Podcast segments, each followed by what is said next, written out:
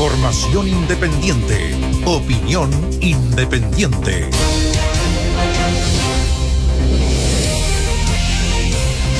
A ver, eh, esta mañana, esta mañana, o la mañana de este miércoles, se realizó una sesión donde se sabía que se iba a tomar una decisión respecto a, esta es la, mm, la reunión de la Comisión de Evaluación Ambiental de Coquimbo sobre el proyecto portuario minero Dominga. El proyecto minero portuario, como se llama, eh, que recuerden ustedes había estado ya en el ojo del huracán durante el año dura- durante el año 2012, 2013, donde estuvo incluso se conoció que estuvo involucrado eh, acciones del propio presidente Sebastián Piñera en su minuto, luego las vendieron. Eh, bueno, había toda una polémica. ¿Y por qué menciono esto? Porque para algunos no es no es porque sí el voto del delegado presidencial de la región de Coquimbo, o sea, que representa al presidente de la República, que fue el único voto en contra de esta iniciativa. Y esto ha abierto un vendaval de críticas y cuestionamientos. Bueno, a ver, la- el, debate de siempre, ¿no es cierto? El medio ambiente versus, digamos, la actividad económica que puede llevar empleo a, determinadas personas. Eso está.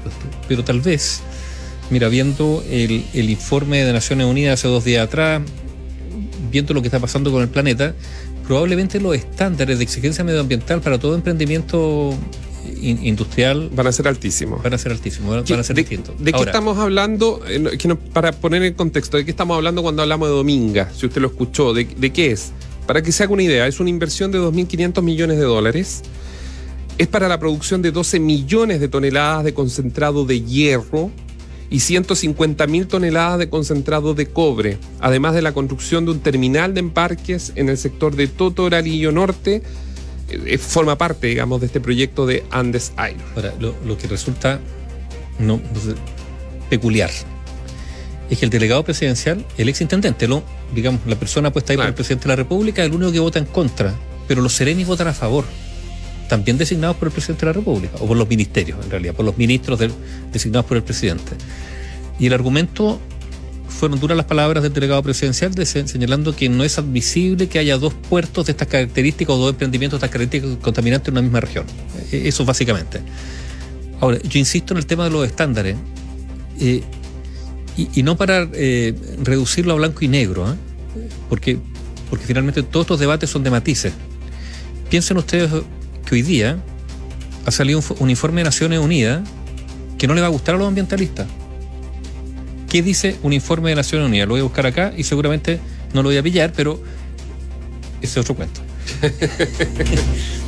no, si lo tengo aquí. Eh, mira, hay un informe de Naciones Unidas que señala, eh, o que advierte, mejor dicho, que a propósito de las emisiones de CO2, o mejor dicho, de los gases con efecto in- invernadero, ¿no es cierto?, que son los que provocan el cambio climático, eh, hay que poner ojo en como eventual solución en la energía nuclear. Y ustedes han de saber que la energía nuclear causa urticaria en los sectores medioambientales. ¿Por qué? Bueno, porque es una energía difícil de tratar, que genera desechos Sin con los cuales no se sabe qué hacer con ellos. Textual, sin energía nuclear ni bando no se puede frenar el cambio climático, es la advertencia que ha hecho las Naciones Unidas. Bueno, y, y la energía nuclear, efecti- bueno, efectivamente, están, los están los datos.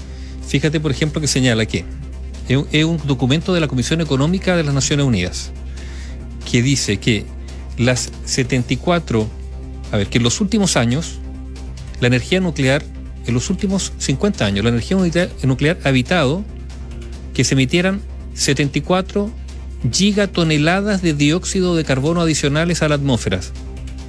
Esas 74 gigatoneladas equivalen a dos años de emisiones mundiales de CO2. Entonces dice, ha contribuido muchísimo la energía hidroeléctrica porque no es contaminante, digamos, no quema combustibles fósiles, carbón, gas para generar electricidad. Que es lo que más Y- genera CO2. y todos dicen la energía nuclear es limpia. Claro, es limpia hasta que los residuos nucleares no se sabe dónde se dejan, eh, qué alternativa hay ahí y, y el peligro que significa. Entonces, por eso digo que esto no es blanco y negro, ¿no? Porque Claro, pero es de dicen, matemática pura, en el sentido de que, claro, la contaminación que efectivamente es importante Sí. que genera una planta nuclear, es aún así menor que lo que puede ser con las otras energías o los otros tipos de Es energía. más limpia. Es más Es limpia. una energía más limpia, aunque deja, digamos, aunque, sí, una energía limpia, pero te deja en un cajón. Deja un cajón. En ese cajón residuos nucleares que quedan ahí ah, radioactivos por no por cientos de años, por miles de años y no se sabe muy bien qué hacer con ellos, ¿no es cierto? Pero esto simplemente para decir que esto no es blanco y negro y por lo tanto los eventuales equilibrios son frágiles. Pero ¿sabes cuál es el problema? Que debieran ser equilibrios mundiales. Pensando en el planeta, es todo el planeta, por lo tanto todas las naciones las que deberían determinar ciertos parámetros para actuar y eso no se logra fácilmente. Hace poco hubo una reunión del G7, las siete economías más desarrolladas del mundo, que asumieron determinados compromisos en materia medioambiental muy relevantes.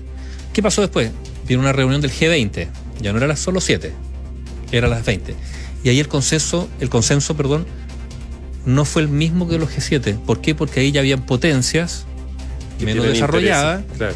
que, dice, que decían, yo no estoy dispuesta a renunciar a este tipo de tecnología para llevar progreso a mi ciudadanía. Ahí está China, por ejemplo. Ahí está India, que dicen, tenemos miles de millones de habitantes, o cientos de millones de habitantes, y eh, a ellos también le queremos proveer de de- determinados eh, espacios de, de desarrollo o, o- o de tecnología, y, y- y queremos, y para eso necesitamos tecnología más barata, pero más contaminante para llevarle a nuestra población aquello. Eh, entonces uno se pregunta, ¿habrá capacidad, habrá liderazgo mundial para decir esto sí y esto no? Y, partir de, de- de abajo hacia arriba, lo más mínimo. Por ahora eso no se ve. ¿Por qué? Porque hay mucha des- disparidad y desigualdad mundial y por lo tanto hay regiones muy pobres que se aferran incluso a, tecno- a tecnología muy contaminantes, pero que les permiten salir de estado de subsistencia o de extrema pobreza. Y cuando hablamos de, de los cambios que se están produciendo, claro, nos gusta mucho mirarnos el ombligo, decir, "Los- mira los cambios que se están produciendo en Chile. Bueno, pero estas preguntas también están generando perspectivas de cambio a nivel global. Yo creo que eso es muy relevante y darnos cuenta de que lo que ocurre aquí debiera estar inserto en algo mucho más amplio que el planeta. Eh, Sí, y, por eso, el- y por eso lo de Dominga, que ustedes comprenderán a nivel mundial es, es un grano de arena, bueno, pero también lo de Dominga tiene, mm, tiene que ver con estas conversaciones que son Sí. de mediano y de muy largo plazo. El informe de hace dos días atrás de Naciones Unidas habla de un panorama devastador para la humanidad en los años que vienen. No estamos hablando de los cientos años, no, en los años que vienen, en las décadas que vienen. Eh, incluso hablando que ya el cambio climático por acción del hombre es irreversible por muchos años y que a lo más lo que podemos hacer es empezar a mitigar efectos que podrían eh, verse traducidos en, en mejoras en muchos años más. Entonces, lo Dominga también es esto. ¿Qué matriz de desarrollo vamos a construir? ¿A qué vamos a renunciar? Nada es, nada es gratis en la vida. Está bien, vamos a renunciar a determinadas tecnologías, pero ¿qué va a significar eso? ¿Qué readecuaciones tendrá que tener la sociedad chilena en materia, por ejemplo, laboral? Cuando digo laboral, de perspectivas de trabajo para los jóvenes. O sea, claro, son preguntas de repente muy inquietantes, pero que habrá que abordar. Ahora, uno le puede hacer esta pregunta a los candidatos presidenciales y, quizás se quedan mudos. Ahí, ahí ya tenemos un problema, ¿no es cierto? Fíjense que en relación al cambio climático es muy poco lo que se ha dicho. Yo insisto que Chile tiene una legislación antiquísima, y cuando digo antiquísima de 20, 30, 40, 50, 60 años, que podrían haber permitido preservar cuencas hidrográficas y que nunca se aplicaron. Entonces, ese mal que tenemos, porque hay un mal en Chile, hagamos una ley para solucionar esto. Bueno, está lleno de leyes, pero a veces la, la- la no aplicación de las leyes da lo mismo. Entonces, hay efectivamente normativas hace mucho, mucho tiempo para preservar las cuencas hidrográficas, los cauces de nuestros ríos, nuestras vertientes, Pero que nunca, se, aplicaron pero porque nunca se, reforest- fiscalizaron. Entonces, Pero no tampoco se pensó en una reforestación de, No, pero- de- de la zona. Por ejemplo, en la misma zona de. Valparaíso, donde incendios que se consumían en el verano, después aparecían torres de edificios. yo, yo digo algo. eh, toda la región de Valparaíso, todos esos cerros que ten- tienen todavía algo que es un patrimonio, que es la palma chilena, ¿no? Lo que va quedando. La claro. palma más austral del mundo. Yo, aparte de, de- de los viveros que están ahí en el, en el parque La Campana, La campana. que hay sí. vivero, yo en esos cerros de Valparaíso, yo por lo menos, no he visto reforestaciones con palma. Claro, demoran 100 años en que, en que se noten. Y nadie piensa en una perspectiva de 100 Que, años. algún- alguna vez pregunté, Nivaldo. Me dijeron que se habían hecho varios intentos, pero se las robaban. Entonces también, no, no estoy justificando a nadie, ¿ah? Pero también está el esfuerzo, y insisto en esto, está el esfuerzo de todos nosotros. Si usted tiene un- una parcelita o vive en el campo, que nos está escuchando en Rancagua, en Talca, de repente plantar su boldo, plantar eh, más al sur un raulí, también todo eso ayuda. Bueno, pero. Y no opino. Por eso, pero- y por eso insisto, lo de Dominga es parte, es un ejemplo Sí, de claro. los debates que tendremos que afrontar como sociedad. 27 Claramente. mil puestos de trabajo podría generar el proyecto. Entonces ahí entra la duda a alguien que es de allá y dice, ¿sabe qué? Aquí las personas necesitan trabajo y aquí hay una oportunidad. Y esa, y esa ha sido, La dicotomía esa ha sido la dicotomía clásica de Mm. todo esto. Pero ahí está, eh, con una diferencia, fíjate. ¿Cuál? con quizás diferencia. En, en muchos países pasa algo similar, pero en el caso chileno, estos debates y esta toma de decisiones tienen que darse en un panorama muy particular, y es el de la crisis, el desplome, la erosión del prestigio de nuestras instituciones. Y por lo tanto, es más complejo salir o asumir estos, eh, eh, estos desafíos porque tenemos una institucionalidad que está cuestionada, tenemos instituciones del Estado a las cuales la ciudadanía le ha reducido mucho su credibilidad y son ellas finalmente las que tienen que tomar las decisiones. Eh, y cuando hablo de instituciones, te hablo de las instituciones que son las que constituyen la República y por lo tanto es el concepto de República también el que está tambaleando. Eh, y aquí hay una responsabilidad, lo vamos a repetir nuevamente, claro, efectivamente del mundo político, que son los que han tenido en sus manos las riendas de los instrumentos de las instituciones de la República para, para hacerlas confiables para los ciudadanos, y eso en el último tiempo ha estado muy cuestionado. Y por lo tanto el desafío es, es quizás más difícil que, que- que en otras latitudes. Lo otro, ¿Qué cosa?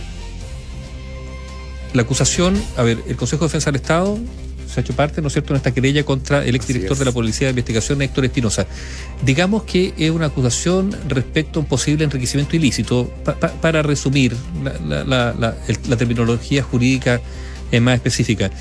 Pero nosotros queremos decirle que aquí en la radio nuestro equipo de investigación justamente estuvo detrás de este caso y en nuestra página web ustedes van a poder ver en qué consiste la acusación y cuáles son los descargos de Héctor Espinosa porque hay descargo del ex director de la Policía de Investigaciones, donde él, a través de documentos, eh, justifica el, el patrimonio del que se le acusa. Eh, Eso es para Claro, que po- ustedes se formen su opinión revisando los antecedentes que están en www.biobiochile.cl. Usted puede leer ahí, eh, de hecho en los próximos minutos también esa nota va a estar integrada. a, a lo que, a links, lo que ya reporteamos hace pa- para hacerse una atrás. idea respecto a lo que dice, lo que demuestra y obviamente esto lo tendrán que resolver los tribunales de justicia. Y el cuarto retiro, ahí está el cuarto retiro. Cuando digo dando botes es porque, claro, había muchas alternativas en la mesa, finalmente son todos los proyectos, digamos, que van a ser vistos, eh, y además en un año electoral, lo que, lo que no es menor para las decisiones que se puedan tomar en relación al eventual cuarto retiro de los fondos provisionales. Análisis sin compromisos. Opinión independiente.